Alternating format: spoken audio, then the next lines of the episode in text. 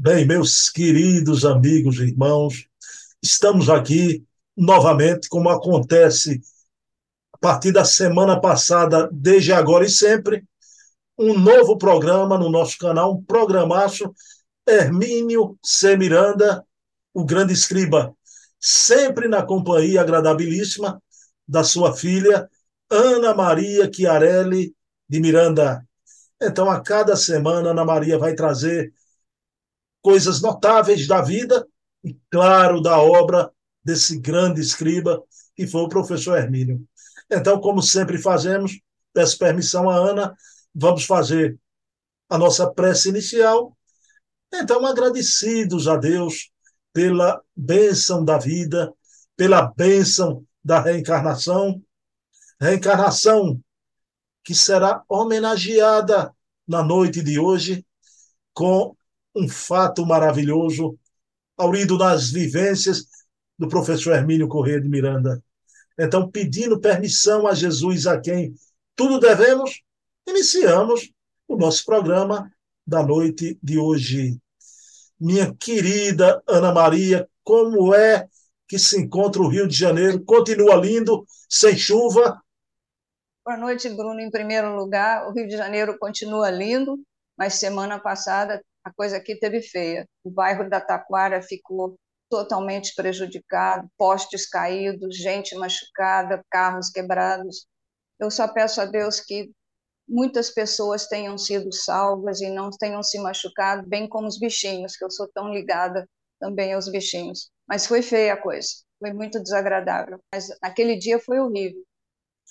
Não, Ana, e hoje, graças à facilidade da tecnologia, eu pude acompanhar pela manhã. Ana tinha me falado o RJTV e apareceu o, o bairro da Taquara, né? Uma coisa absurda. Taquara.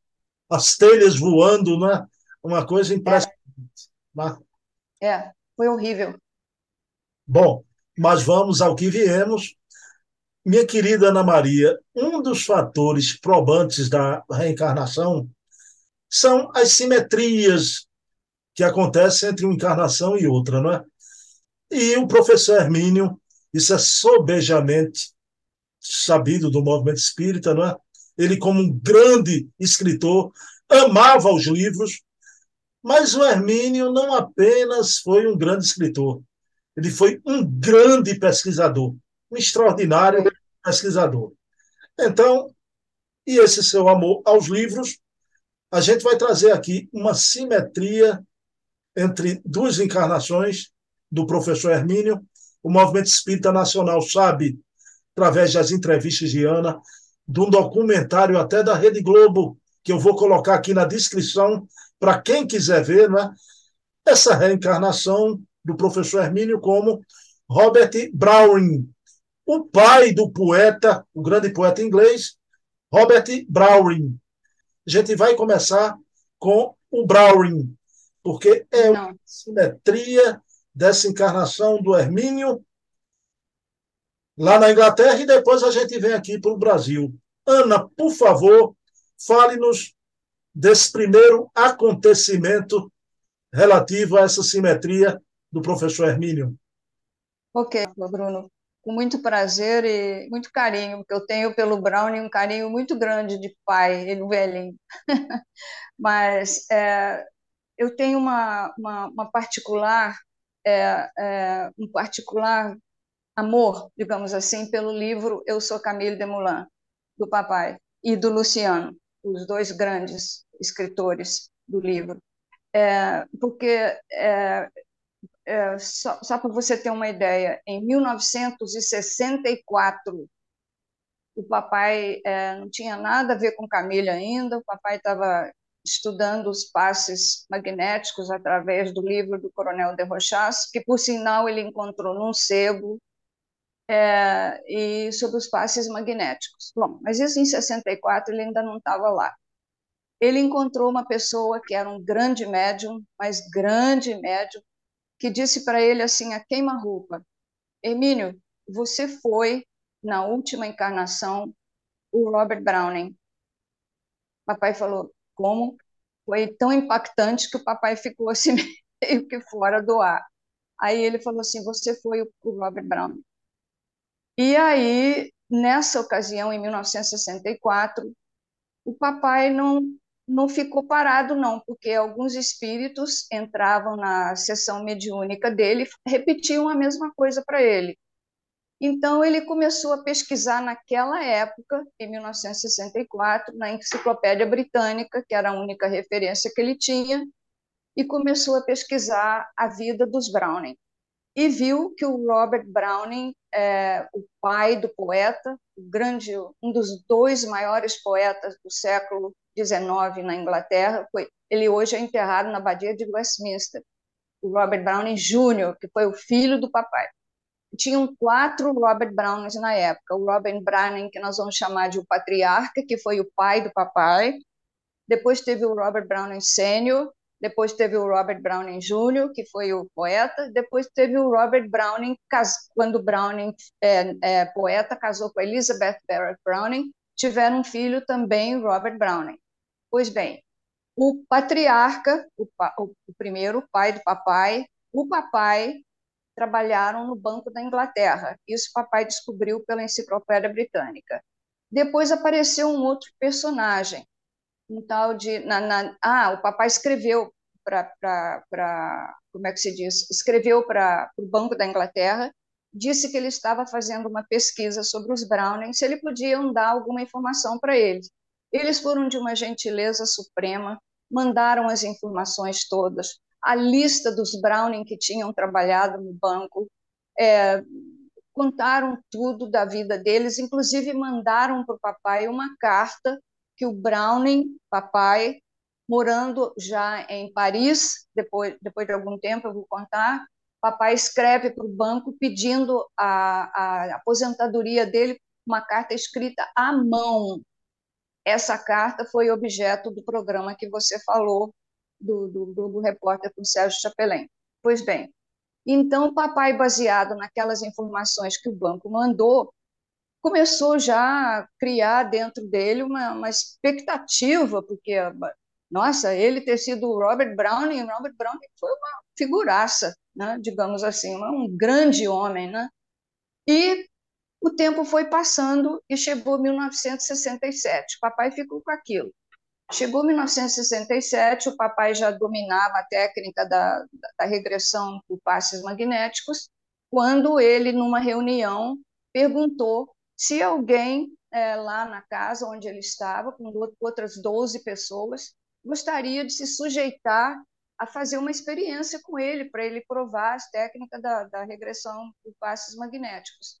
Lá nessa reunião, nesse dia, nesse dia bendito, estava lá o Luciano dos Anjos, escritor, jornalista, trabalhava com o papai na empresa onde o papai trabalhava, na, na Sotecna, aqui no Rio de Janeiro, e o Luciano disse assim: eu, eu me candidato, só tem uma coisa: ninguém vai conseguir me, me, me hipnotizar.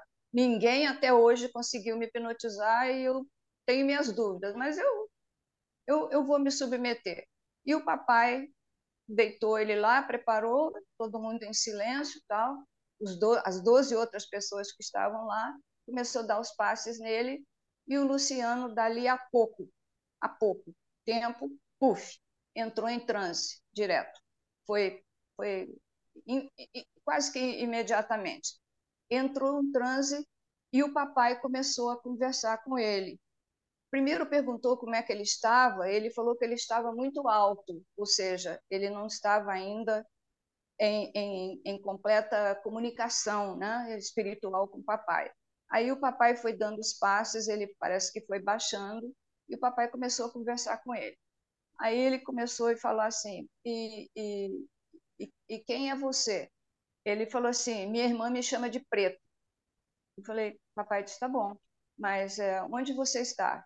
Ele disse: eu, eu estou na rua, mas, mas você não está brincando? Não, eu não posso brincar, minha mãe não deixa, porque estava em plena revolução francesa a coisa, o negócio estava começando a ficar feio. Bom, é, passou isso tudo, o papai pesquisou, não vou entrar nesse detalhe, o papai pesquisou tudo, o papai notou que o Luciano precisava ser regredido mais um pouco, porque nessa época ele tinha coisa de cinco anos de idade, nessa primeira, nessa primeira é, que o papai deu os passes nele. Então, é, na próxima, na reunião seguinte, o papai tornou a conversar com ele e perguntou e a, aumentou os passes e para ele sair dessa daquela encarnação para uma outra. Passou de quando ele antes dele nascer. Aí ele já já se apresentou como um, um, um, um senhor, já seus 20, 20, 30, 30 e poucos anos, e papai começou a conversar com ele. E onde você está? Ah, eu estou na rua. Você para onde você está indo? Eu estou indo para a faculdade. O que que você faz na faculdade? Eu estou estudando direito. Tá, Luciano respondendo para ele. Aí ele falou, Luciano vira para ele e diz assim: mas é, isso na digamos, na segunda, ou terceira ou quarta sessão, ainda na casa daquelas 12 pessoas. Falei assim, mas é, tem uma coisa, eu, eu te conheço de algum lugar. O Luciano falou para ele, eu te conheço de algum lugar. Aí o papai ficou quieto.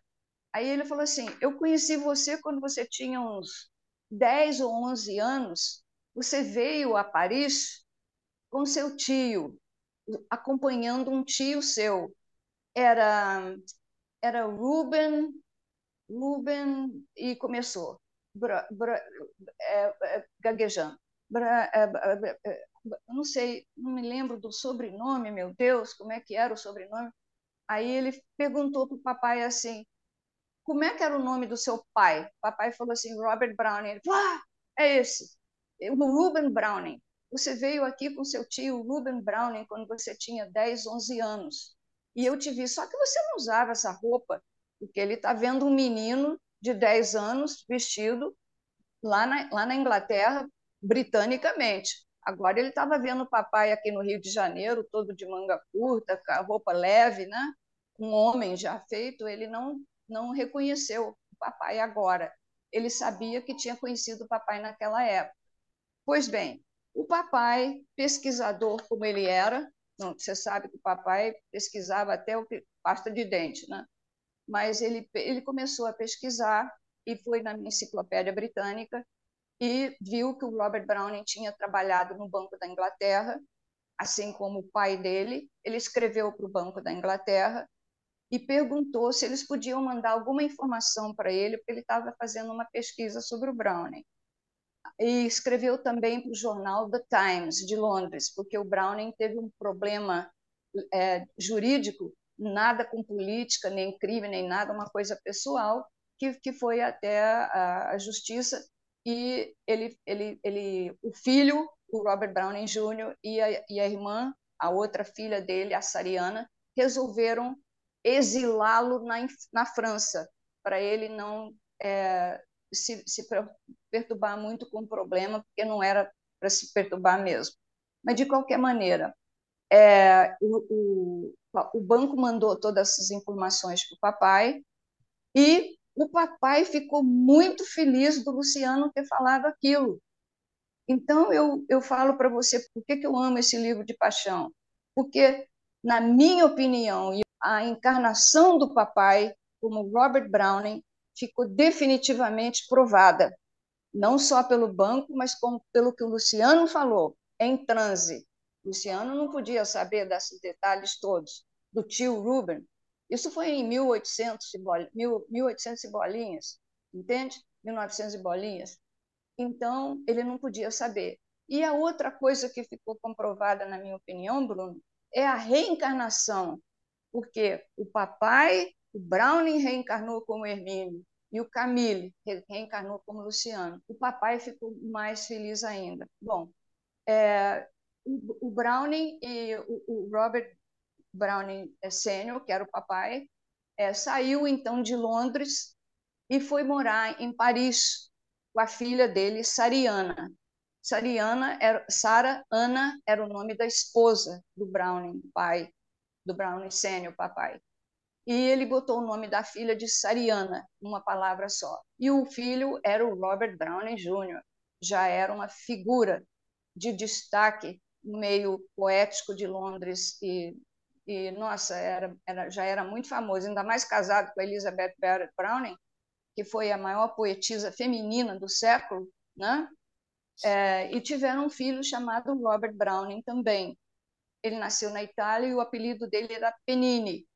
Então, na realidade, os três poderosos Browning foram o patriarca, o papai e o filho, e o Banco da Inglaterra também informou que tinha um outro parente Browning trabalhando, que trabalhou no banco assim esporadicamente, que foi o Ruben Browning. Confirmou que o Luciano tinha falado, que ele foi a Paris acompanhando um tio chamado Ruben, só que ele não se lembrava do sobrenome. Quando o papai falou que o nome do pai dele era Robert Browning, aí ele, ele se lembrou do Ruben Browning. Bom, apareceu então o Ruben Browning, graças a Deus, e, e selou essa parte. Bom, para entrar no tema, o, os Browning, a família Browning do, do papai sênior fez uma grande amizade, um casal inglês. Ele era diplomata e jornalista e casado com duas filhas pequenas e eles foram para Paris para ele servir como diplomata lá em Paris. Eles eram ingleses. Eles fizeram muita amizade, moravam muito perto um do outro. A Sariana era muito amiga da senhora Corcoran, ele chamava Corcoran, senhor Corcoran. E, e, ele trabalhava na diplomacia e na, na, na jornalismo. Bom, o Browning, pai sênior, já de 70 e muitos anos, papai era uma formiguinha em matéria de livros comparado com Browning. O Browning era um elefante. A biblioteca do papai aqui no Rio, quando eu dei pra, doei para a família, deu, doou para o CCDPE, tinha 3 mil livros. O Browning tinha 6 mil e poucos. 6 mil e poucos livros na, na casa dele. Não pôde levar tudo para a França. Mas eram livros raríssimos, absolutamente raríssimos, porque ele era alucinado por sebo. Então ele ia nos sebos, comprava tudo que era sebo para ele estudar. Ele falava oito línguas, oito línguas, era desenhista, era poeta, ele fazia coisas incríveis e escritor também. Ele até ajudava o filho a escrever. Ele escrevia às vezes palavras ou frases num caderninho e dava para o filho, para o filho aproveitar numa das poesias dele. Olha que coisa linda e incrível, né? Bom, um dia ah, todos os dias ele acordava, a Sariana dava o café para ele, ele saía, ela dava uns trocadinhos para ele, se desse muito dinheiro ele gastava tudo. Ele ia no passinho dele devagar, já velhinho, procurar os sebos das livrarias. E chegava num, chegava no outro, ia no outro, né, tal, e voltava na hora do almoço. Só que um dia ele não voltou, não voltou na hora do almoço. A Sariana ficou preocupada, mas ela falou: bom, deve ter havido alguma coisa, né? Eu vou almoçar com a, com a senhora Corcoran, que a senhora Corcoran tinha convidado ela para almoçar, ela foi almoçar com a senhora Corcoran, eles moravam perto. Aí chegou, almoçaram, eram umas duas, três horas da, da tarde, nada do velhinho aparecer. E a Sariana começou a ficar muito preocupada, porque eles, eles não eram de Paris, eles eram de Londres, eles, ele não conhecia bem Paris, né? Então ela começou a ficar preocupada. Mas aí chegou o senhor Corcoran do trabalho, na, lá já para quatro, quase cinco horas da tarde, e soube que ele tinha que não tinha aparecido. Saíram os três à procura dele e foram para tudo quanto é canto, deram o nome dele para os policiais para ver se reconheciam e, e diziam para levá-lo para tal lugar, assim, assim. Não encontraram ninguém que tinha visto, voltaram para casa. Quando chegaram em casa, o senhor Corcoran falou assim: peraí, nós fomos a todos os lugares, nós só não fomos num lugar, e é tão perto. Aí a esposa, qual? Ele falou assim: o Jardim de Plantes, era o Jardim das Plantas. Aí era perto da casa deles. Ele foi varado para lá, para o Jardim de Plantes, não deu outra. Chegou lá, ele viu de costas o velho Browning, né? nosso amigo Hermínio, sentado num banco, o, o, o, senhor, o senhor Cochrane achou que ele estava congelado ou tinha desmaiado, qualquer coisa. E é, ele estava absolutamente absorto na leitura de um livro, parado assim, parado. Aí o senhor Cochrane chegou, bateu no ombro dele com muito cuidado e disse assim, senhor Browning, ele uh, levou aquele susto, não reconheceu o senhor Cochrane, mas depois caiu em si. Mas ele falou assim, ele deu um pulo do banco, pegou o livro que ele estava lendo na mão, jogou para cima no ar e pegou. Disse, olha, olha o que eu encontrei. Eu procurei esse livro durante semanas, durante meses. Eu encontrei, hoje eu encontrei, comprei, agora ele é meu, ele é só meu. Ele ficou atordoado com o livro. O senhor Cócra falou: vamos para casa jantar. Aí foram. Chegaram lá, a Sariana deu maior bronca nele, nós, ter feito isso, né?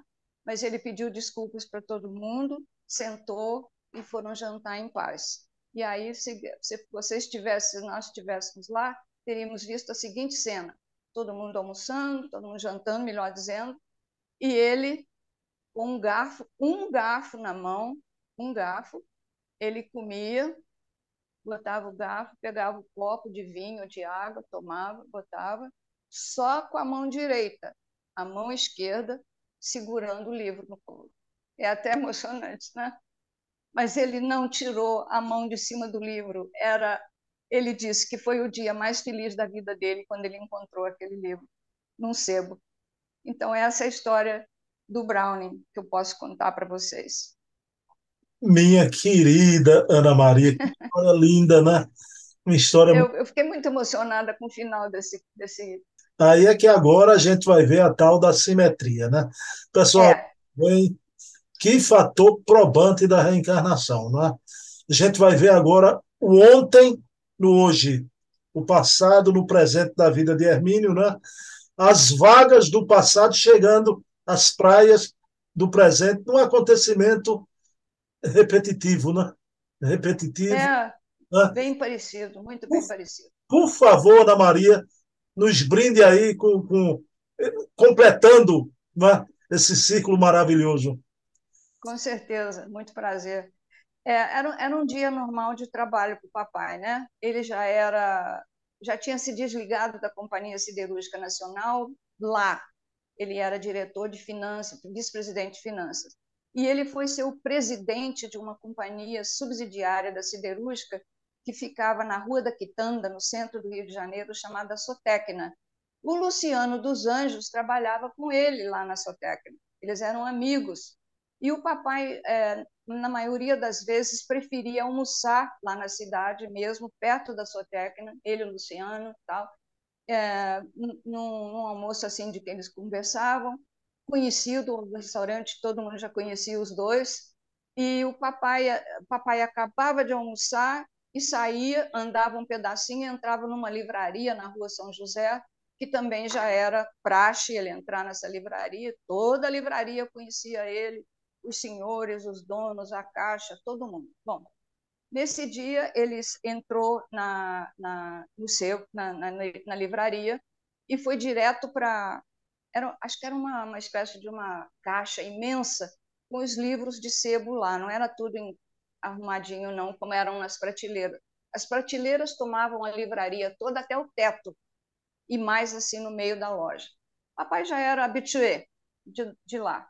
Mas então ele foi, pegou lá, escolheu uns sebinhos lá, que chamava de sebinho, os sebinhos lá que ele tinha, que ele viu que tinha interesse, foi lá que ele encontrou o tal livro do Albert de Rochaz, uma vez, que é, foi o, o grande ajudante do papai. E ele, o, bom, depois eu conto isso outro dia. Mas de qualquer maneira, é, ele encontrou esse sebo lá, e, mas não nesse dia. Encontrou outros sebinhos e tal. Pegou os livrinhos que ele encontrou, botou no balcão, né, para ficar lá separado para ele, e foi olhar para a livraria ele parece que parece que parece que o rosto dele, o, todo ele, foi direcionado para um determinado livro que estava na última prateleira, era o primeiro livro da esquerda, e ele ficou impressionado com o tamanho do livro. Chamou o amigo dele, que era o senhor que atendia lá, falou assim: Fulano, você pode trazer a escada aqui, subir lá e pegar aquele livro lá para mim com a lombada marrom, aquele primeiro, lá em cima. Tá? Ele subiu a escada, pegou o livro, desceu até com dificuldade, porque uma mão segurando a escada e o livro era pesado. E como é, ele se equilibrando lá na escada. Ele chegou, e sabe, o papai já tinha alguma idade, né? É, ele sent, falou para o papai sentar, o papai sentou. Papai não era velho ainda, não, coisa de é, é, 70 e poucos anos, né? mas já era, papai já era, já era um senhor de idade. Bom, aí o papai sentou, botou o livro no colo e como que sentiu algo diferente. Ele não quis nem ler o, o, a lombada, mas aí ele criou coragem, né? E virou o livro, leu a lombada. Quando ele viu o título do livro, ele disse que ficou até meio tonto. Eu vou mostrar, não, não vou mostrar agora. O livro chamava-se Chronicon Carionis, em latim. Chronicon Carionis foi um livro escrito por Johann Carionis, que era é, um grande escritor. Ele escreveu um livro sobre história universal. Esse livro era sobre história universal, contada a história cronologicamente.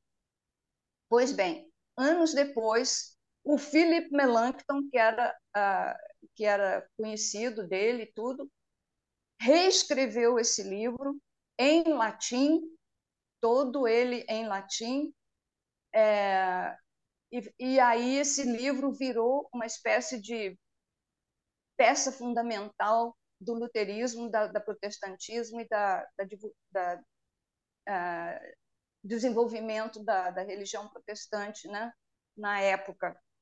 Bom, quando o papai é, o, o, papai viu que ele tinha chegado no, assim no patamar mais alto da biblioteca dele. Literalmente, ele não estava acreditando naquilo. O livro era do tamanho de um, de, de um livro da Enciclopédia Britânica, daquele tamanho, mais ou menos. A lombada dele era mais ou menos desse tamanho. As páginas dele amareladas pelo tempo e num papel mais um pouco mais grosso pela, pelos anos é, de, de, de, de, impressão já, já estavam lá não estavam rasgadas nem comidas nem nada. Mas a gente via que eram velhas né papel um papel mais grosso o papai abriu o livro e quando ele abriu o livro Bruno ele levou um susto eu tirei uma foto do livro para mostrar para você. Desculpem, a, a, máquina não deu para pegar o livro todo. Você imagina o tamanho do bicho, né? Aqui, ó, está aqui. Chronicon Cariones, está vendo? Em cima. Perfeito. E aqui, está dando para vocês verem o senhor aqui? Esse, esse desenho? Aproxime tá mais. Aproxime mais um pouquinho, Ana. Aproxime Levantar. Mais. Aproximar. Sim, agora sim. Agora sim. Então, vocês estão vendo? Perfeito. Pois bem, esse era o papai, Melanchthon.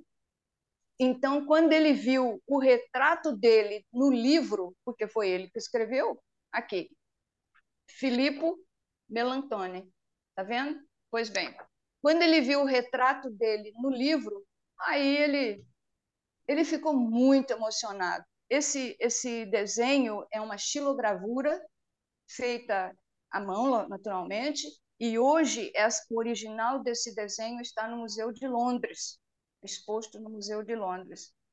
Mas o bendito do livro tinha 746 páginas, 26 páginas só de índice, só de índice, pesava 2,5 kg e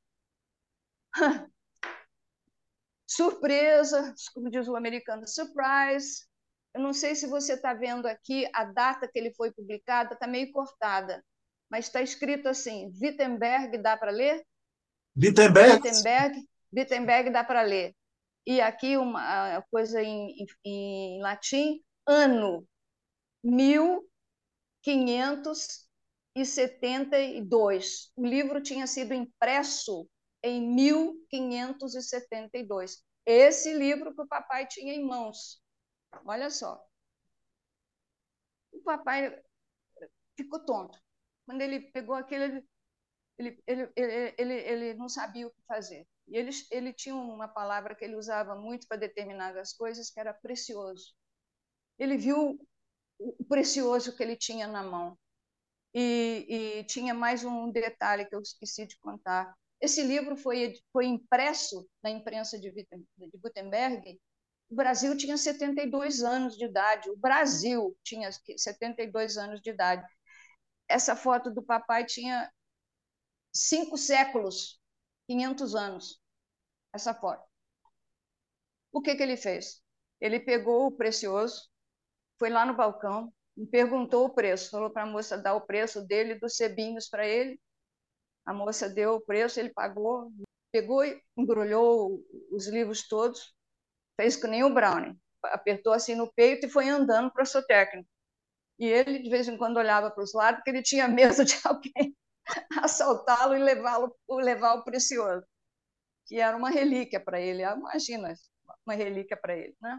Ele chegou em casa, literalmente lívido, no final do dia, desesperado para abrir o livro, para ver tudo, e foi o que aconteceu. Ele chegou, colocou o livro lá na sala, foi se arrumar e tudo, foi para o escritório, e lá ele ficou com o livro, Deus sabe quanto tempo.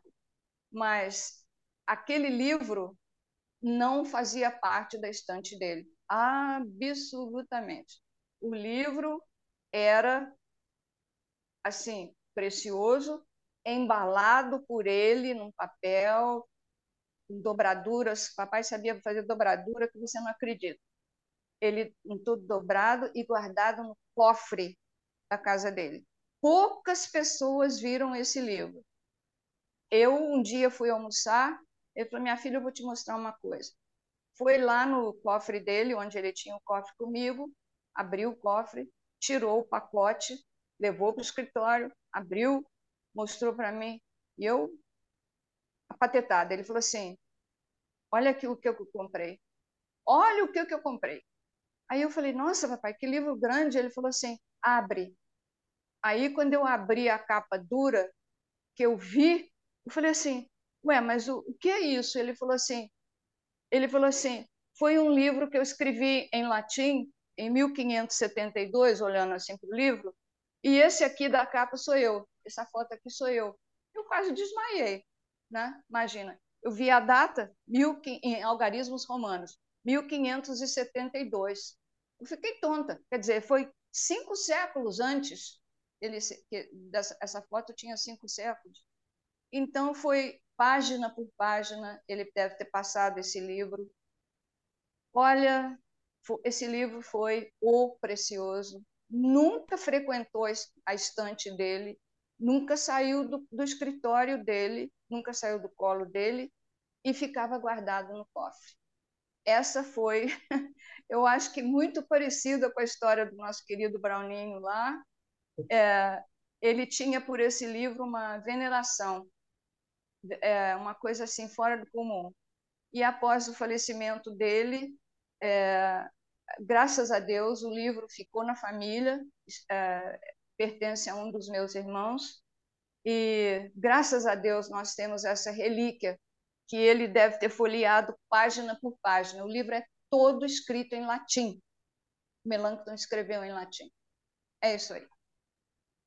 Minha querida Ana Maria, você tirou da minha boca a pergunta, né? Eu ia perguntar, o livro foi doado também ao CCDPE, não? Mas graças não. a Deus, o seu. Não, não. Muito bem. Se fosse para o CCDPE, estava em muitas boas mãos lá. Com certeza absoluta. De Dona Júlia, Pedro Nakano, Adaí. Nossa, um abraço. nossa. Um abraço em todos. Kátia também, a Kátia, muito minha amiga. Eles são maravilhosos lá. Mas não foi por isso, não, Bruno. Foi porque o livro era uma coisa rara e é, achamos bem ir a leilão porque era uma coisa rara, né?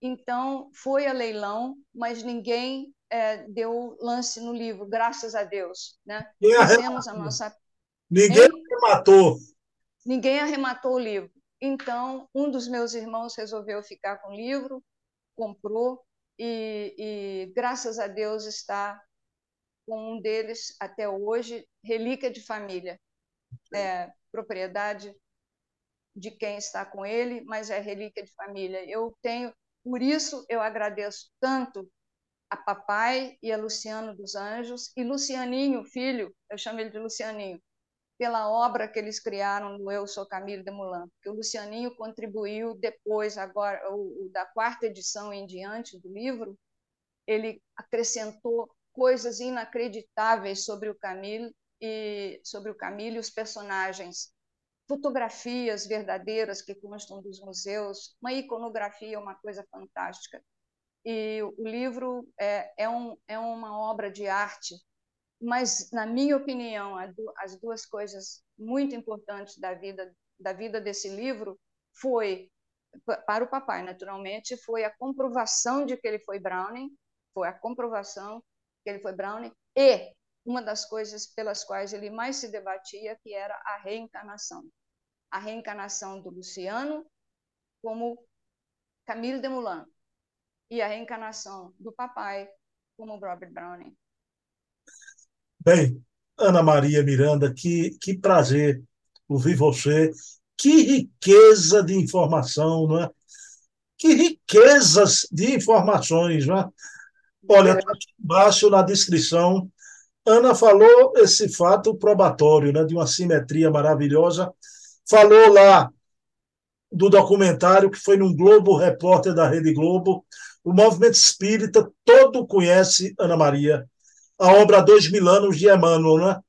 Quando Emmanuel se defronta, ele, como senador romano Públio Lentulus, se defronta com as minutas de sentença de morte quando ele fora seu avô, Públio Lentulus Sura, né? E ele mostra para o seu amigo Flamínio Severus e diz: Vede, Flamínio, né? essas provas caligráficas. Serei eu, Públio Lentulus Lussura reencarnado? E era prova caligráfica, né?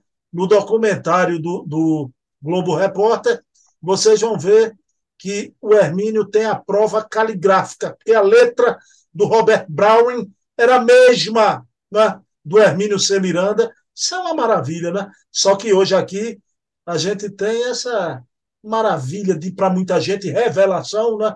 E leio a obra Camilo Desmoulins, eu tenho, é uma obra realmente instigante, uma obra maravilhosa, né? Ana Maria, é. vou fazer uma coisa para você aqui, olha, né? Viu?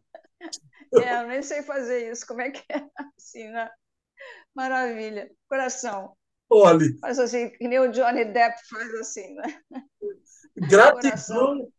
Pessoal, Ana Maria, semana que vem, terça-feira, se chegas às 20 horas, desde o dia anterior já estou feliz, esperando o que Ana vai trazer. Minha querida Ana, você faz a prece final? Faço. O maior prazer.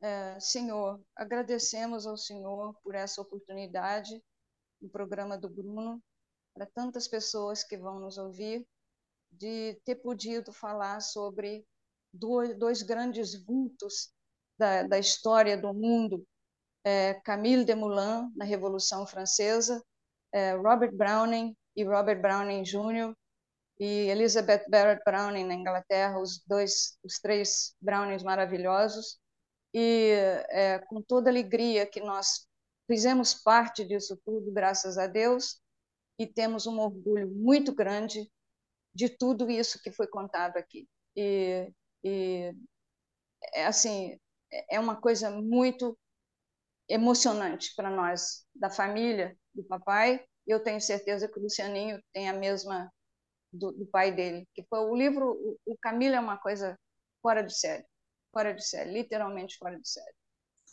Pronto, a Ana falou aí. Muito obrigada, meu Deus. Muito obrigada. Gratidão, gratidão e gratidão. Obrigada por ter me ajudado também. Porque... Ana, você falou o programa do Bruno, o canal do Bruno, o programa é dele. Canal, desculpa. Olha quem é, quem é o programa ali, olha. Ele está ali, a espreita, nos espreitando, né? O nos espreitando. O canal. O, o Melancton, o Hermínio Miranda.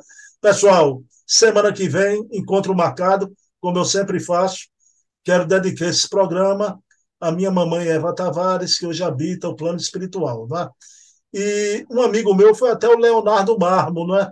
que fez a pergunta né, que eu fiz uma homenagem. Eu citei no programa passado que eu não podia deixar de mencionar seu Odaí, hoje rejuvenescido, bem no plano espiritual, mas eu me esqueci de dizer. Né? Ele perguntou, Bruno, o seu Odaí era o quê? Da Ana Maria. Era o esposo da querida Ana Maria Miranda, né? Era não, é, continua. É. é. Na espiritualidade ele continua sendo. Boa. Minha amiga, um beijo, viu? Até. Da mesma forma, Bruno. Até semana que vem. Encontro uma. No tempo e no espaço, okay. Ana. ok. Um grande abraço a todos que estão assistindo o seu canal. Melhorou, melhorou. Um abraço. Melhorou? Tá bom. Beijo okay. não. Beijo não. Beijo não. Tchau, querido.